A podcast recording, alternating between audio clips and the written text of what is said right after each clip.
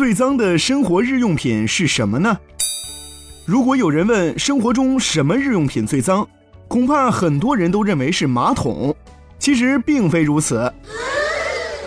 有研究发现，世界上最脏的日用品是刮胡刀，而马桶盖含细菌量是最少的。这真是让人大跌眼镜啊！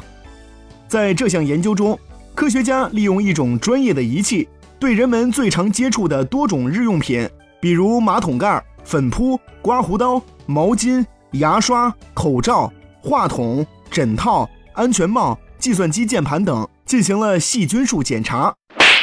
结果显示，人们认为最脏的马桶盖含细菌量却是最低的，仅为十万每平方厘米。而刮胡刀的含细菌量是最高的，是一百二十多万每平方厘米，是马桶盖的近十二点五倍。此外，口罩的含细菌量是第二位，细菌量为三十万每平方厘米，是马桶盖的三倍。不要啊！牙刷为二十五万每平方厘米，是马桶盖的二点五倍。也就是说，每刷一次牙，就如同吞下了二点五个马桶盖的细菌含量。而其他日用品的含细菌量由高到低，依次为枕头套、安全帽、毛巾、话筒、计算机键盘、粉扑。